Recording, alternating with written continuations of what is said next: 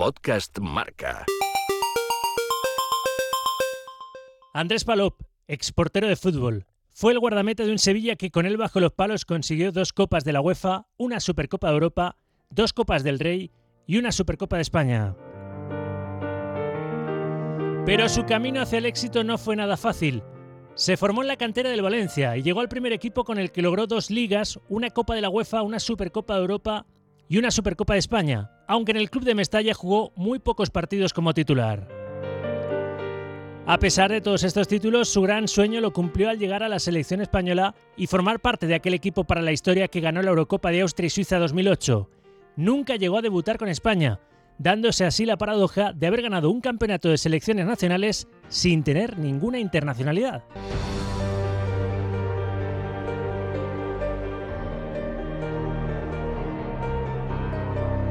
Andrés, ¿qué supuso para ti llegar a la selección y cómo fue aquella primera llamada de Luis Aragonés? Era como algo personal. Un reto más dentro de, los retos que uno se pone en las temporadas a nivel personal, a nivel colectivo con, los equipos, pues este también lo era, sabiendo que, bueno, que habían grandísimos porteros, ¿no? Porque al final, cuando entras en una jornada como Casillas, Reina, Valdés estaba ahí, pero Valdés fue después, que Cañizares que estaba en su mejor momento, Molina, o sea, son porteros que el meterse dentro de la selección española era muy complicado, era muy difícil.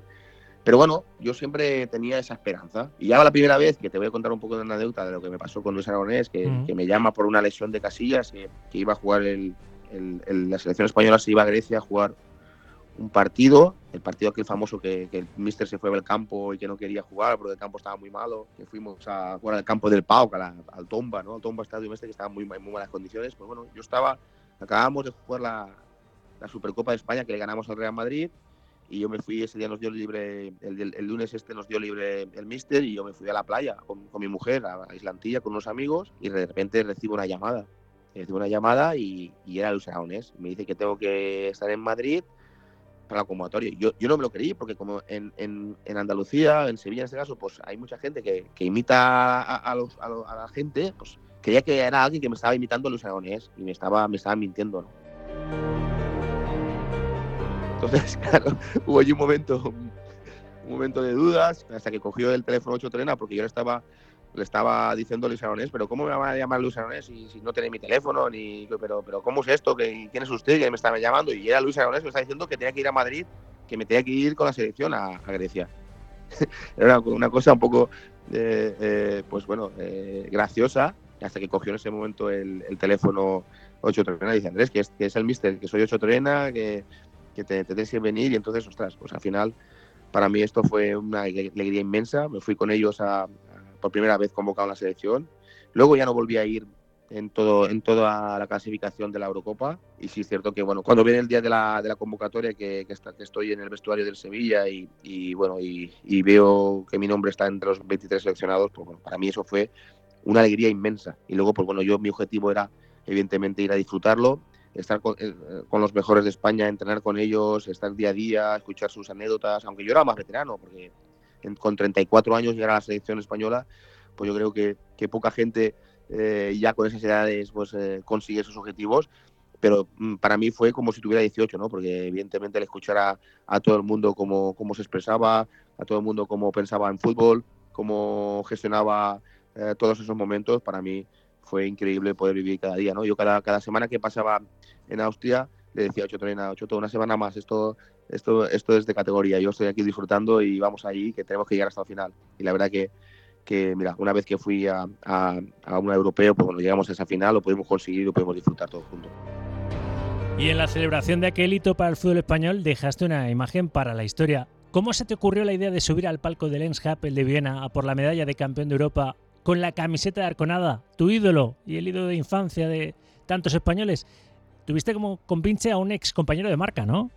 Sí, yo le comento a José Miguel Muñoz que si la selección española llegara a la final y ganábamos ese título, que yo me gustaría hacerle un pequeño homenaje a, a Arconada. Fíjate tú la moral que yo tenía, porque yo no, vamos, que hacía, hacía 40 años que, que, España no ganaba una, una, Eurocopa y de repente yo decirle que si, que, que, que si ganamos, que, que la, camiseta de Arconada que me la, que me la dejara, ¿no?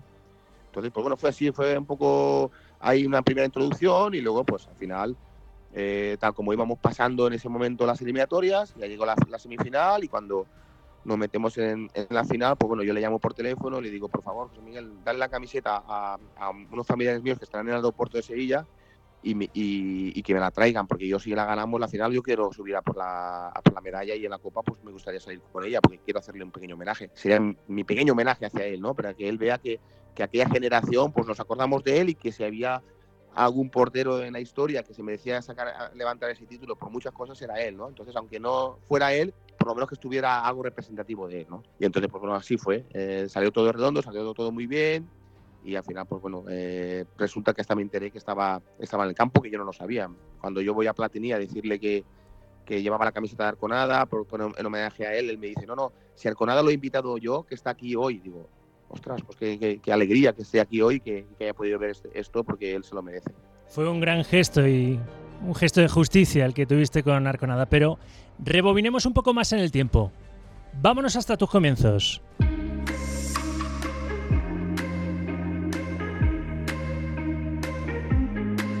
te diste cuenta que valías para ponerte bajo la portería y a qué edad comenzaste?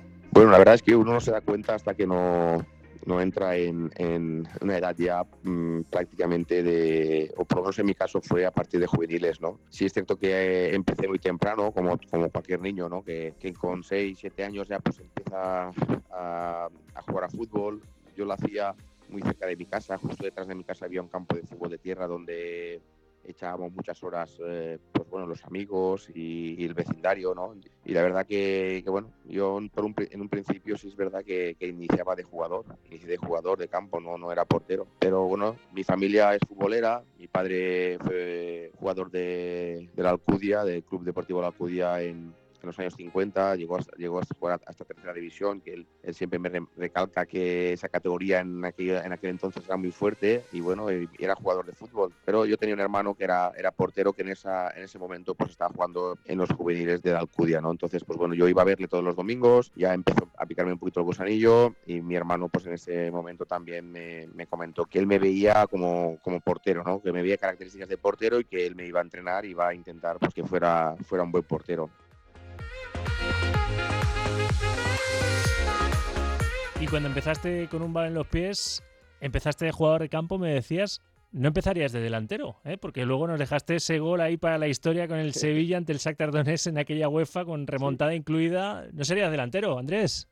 No, eh, la verdad que jugaba, jugaba de todo. Yo es que siempre toda la vida ha sido, a ver, no, yo no quiero, no quiero tampoco, tampoco quiero meterme medallas, ¿no? Pero sí es cierto que, que yo me he recordado como ser, como ser un líder ¿no? dentro, de, la, dentro de, mis compañeros. ¿no? Yo, yo era el entrenador, yo era el que hacía los equipos, yo era el que jugaba si hacía falta un central, un central, si hacía falta un delantero, un delantero, que era máximo goleador, siempre estaba de los que más destacaba. La verdad que, que en los torneos de las escuelas, en los torneos que hacíamos de 24 horas en los pueblos, siempre, eh, la verdad que yo ahí, ahí destacaba bastante. Y sí es cierto que que bueno, que jugaba donde, donde necesitaba o donde no había, donde había una carencia en ese puesto, ¿no? Cuando tenía que jugar de, delantero lo hacía, lo hacía bien, cuando jugaba de central, pues, pues también, la verdad que, que, siempre el tema del fútbol, como he sido tan apasionado y lo he vivido tanto y me ha gustado tanto, pues siempre destacaba porque le metía mucha pasión, le metía mucho compromiso, le metía pues, eh, pues todo lo que hacía falta para, para ganar, porque siempre me gustaba ganar. ¿eh? Y esa, ese ímpetu me hacía que,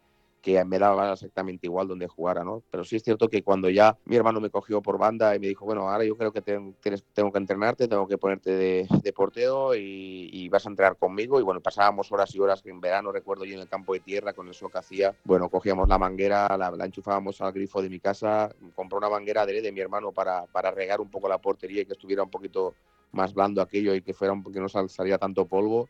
Y la verdad que que son momentos que, recuerdo muchísimo y con mucho cariño. Y todo esto, pues también eh, unido a que, bueno, eh, que, bueno, que mi, vengo de una familia que también viene del campo, que, es una familia agricultora, que mi padre le he visto toda la vida esforzarse, trabajar muchísimo. Y todo eso yo creo que a mí me ha ayudado muchísimo para crecer y, esforzarme, porque sí, cuando a mí me hablan de los éxitos que he conseguido en el fútbol, yo siempre digo lo mismo, ¿no? Digo, mira, pues yo soy un portero que, que poder catalogarse que soy un portero, uno más, ¿no? No he sido un portero que ni destacaba por su altura, ni por su fuerza, ni por, ni por ser un portero extraordinario en muchas cosas, sino que yo creo que, he sido un portero que he sido muy trabajador, que eso me lo inculcó, me, lo inculcó mis padres, mis hermanos, eh, por, por, la, la, familia que venía y, y esa, esa insistencia y esa constancia y esa perseverancia pues hizo que yo al final pues bueno pues, pudiera disfrutar de, de los mejores éxitos.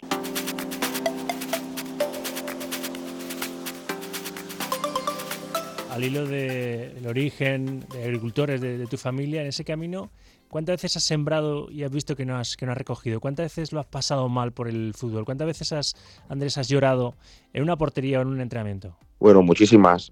Llorar, llorar, yo no soy muy llorón, ¿eh? esa es la verdad. Yo soy, soy incluso en, situaciones de límite, me cuesta, me cuesta llorar. Mira, no sé, a lo mejor eh, es algo que, que que a, veces eh, incluso viene bien porque te desahogas, ¿no? Pero sí es cierto que me cuesta llorar, pero sí es cierto que hemos, hemos pasado por muchísimas dificultades. Yo en, el mundo del fútbol no he tenido nada fácil nunca, nunca. Siempre, incluso mi mujer que, que, está compartiendo conmigo cada día me lo dice, ahora como entrenador, me dice Andrés, acuérdate de cómo lo pasaste como jugador, pues te va a pasar igual como entrenador, porque nunca lo has tenido fácil, siempre, siempre es una, eh, una piedra o siempre, siempre pasa algo, pero tú por tu tozudez, por tu cabezonería, por tu trabajo, por tu constancia, estoy convencida de que, de que vas a poder hacer, hacer tu camino, como lo hiciste como jugador, ¿no? Y cuando era jugaba en mi pueblo, pues imagínate, yo, yo jugaba en, ese, entonces había Benjamín, había Levín, infantil y juvenil, no había, no había la, categoría cadete. Entonces, pues yo jugaba en, en los infantiles y luego, pues bueno, eh, tenía un portero que estaba por delante de mí y este portero jugaba conmigo y luego jugaba eh, por la tarde con los juveniles y yo no jugaba un minuto. Digo, ¿cómo puede ser esto? Este hombre juega dos partidos y yo no juego ninguno, pudiendo repartir bien todo. ¿Sabes? Cosas que ya de pequeño te van marcando, ¿eh? te van marcando. Luego, pues ves eh, situaciones de, que, bueno, de que, de que no juegas, de que te ves relegado a la suplencia, porque el portero ya sabemos lo que es. Y en esas edades, pues sí es cierto que o eres muy, muy cabezón y eres muy trabajador y te gusta mucho, o prácticamente acabas como muchos de mis amigos, ¿no? Que venían los sábados a por mí a mi casa llamaban a la puerta y me decían, vámonos de fiesta, Andrés. Digo, no, no, que mañana hay que jugar. Y me decían, pero si no estás jugando nunca. Digo, pero bueno, y si mañana me toca jugar, pues bueno, yo tengo que estar bien, no puedo salir por la noche de fiesta y. O sea, que renuncias también a mucha a esa juventud, ¿no? A esas cosas que, que todos tus amigos están disfrutando y tú, pues bueno, por, por tu ilusión, pues bueno, pues haces lo que tienes que hacer.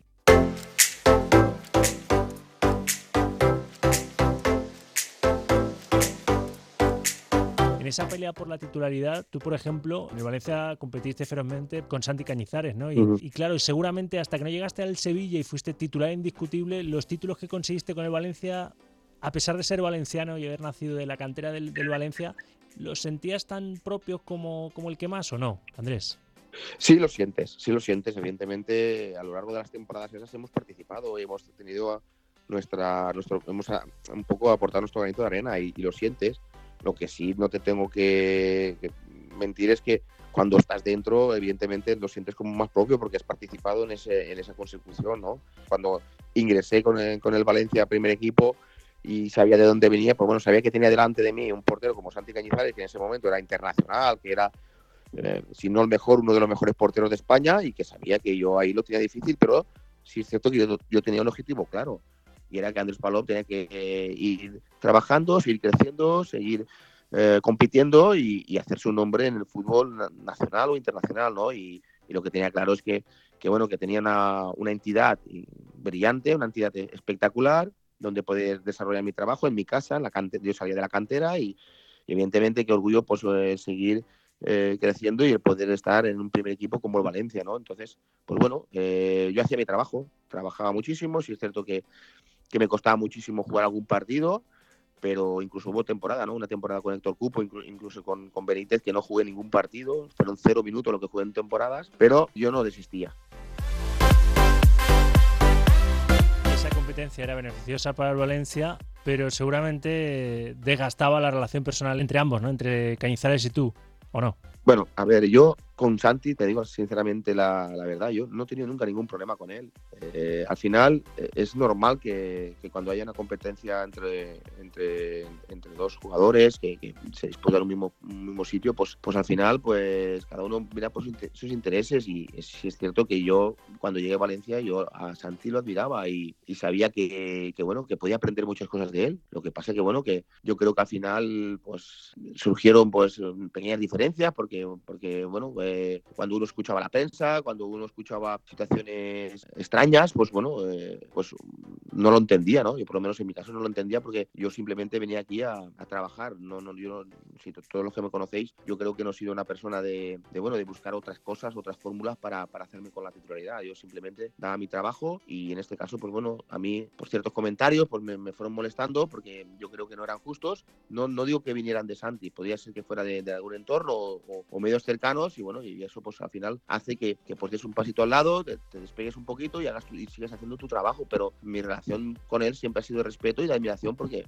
Santi Cañizares ha sido un portero que, que durante toda su, su carrera ha demostrado su, su, gran valía, ¿no? Evidentemente, en esto de fútbol, tanto yo como todos los porteros o todos los jugadores tenemos eh, admiradores y detractores, pero pero ahí ya pues ya, no entro. Simplemente pues yo eh, pues, sí nos fuimos distanciando en el, en el día a día, pero nunca perdiéndonos el, respeto, porque yo creo que eso sí sería, sí sería grave, ¿no? Para, para, para una convivencia dentro de un club.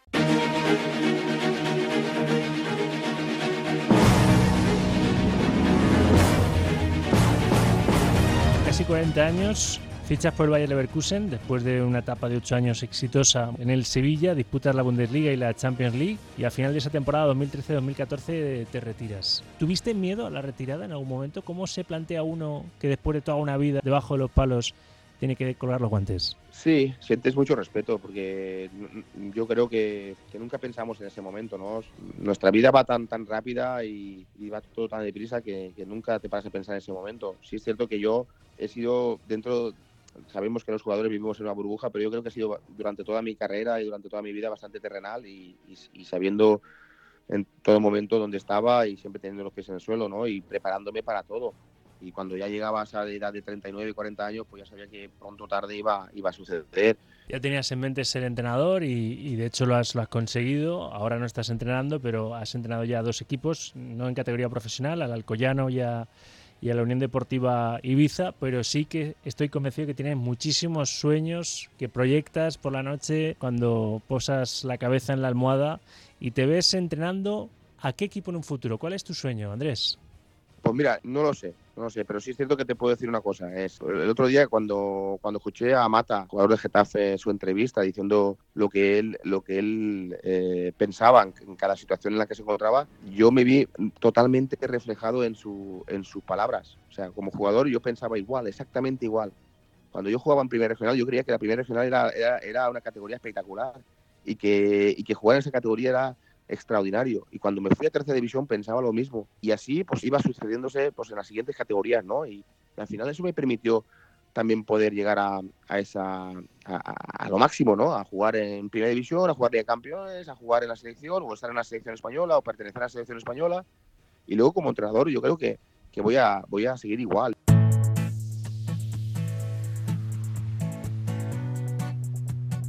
Pero por poner un ejemplo de futuro, entrenar al Valencia, a tu Valencia en el que tú te has formado, o a tu Sevilla en el que tantos éxitos has conseguido ya como portero titular, para Andrés Palop sería en un futuro?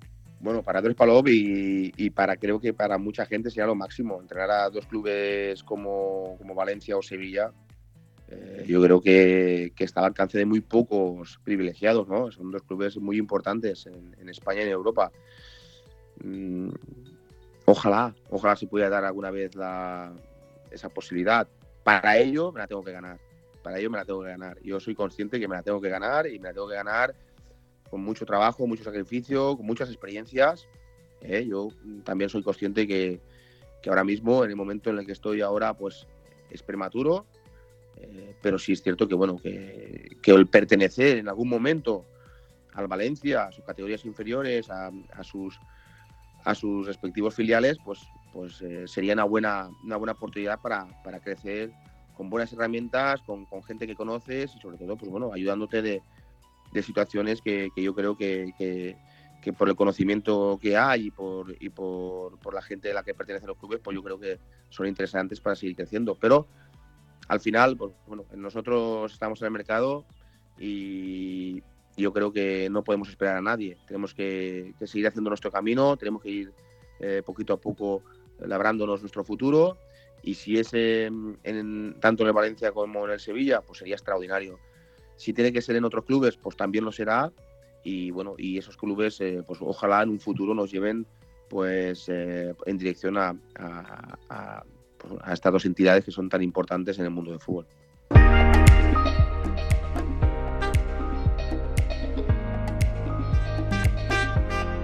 Y la última, igual que Andrés Niño soñaba con ser arconada, ¿no? Y emular a su ídolo algún día en la portería. Quiero que le des un consejo a ese niño que nos está escuchando a lo mejor y que sueña con ser algún día Andrés Palop.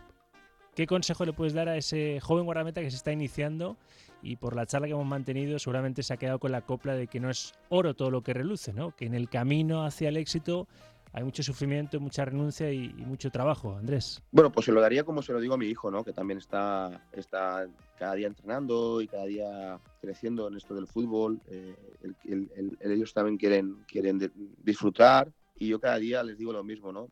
Nunca te pienses que lo sabes todo. Es, una, es, es muy importante, ¿no? El, saber, el, nunca pensar que ya eh, eh, sabes cómo hacer las cosas dentro de un terreno de juego, ¿no? Siempre piensa en que puedes ser mejor, en que puedes hacer mejor las cosas. Busca siempre las cosas que puedas mejorar. Nunca te quedes con, con, lo bueno. Lo bueno te tiene que reforzar, pero en esto de fútbol, hasta los 40 años que estuve jugando yo, estuve aprendiendo de todo el mundo y estuve pues intentando mejorar cada, cada situación que te puedas encontrar dentro de un torneo juego. ¿no? Si tienes esa ambición y tienes esa, esa seguridad de que, de que lo vas a hacer así, seguramente vas a crecer muchísimo.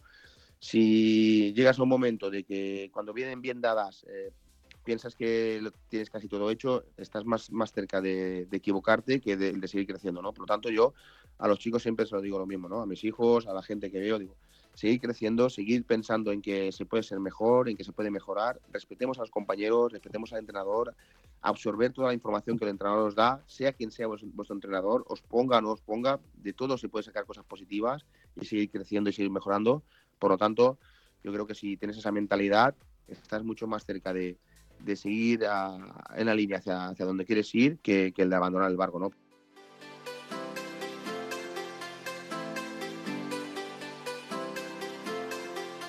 El iceberg con Rafa Sauquillo.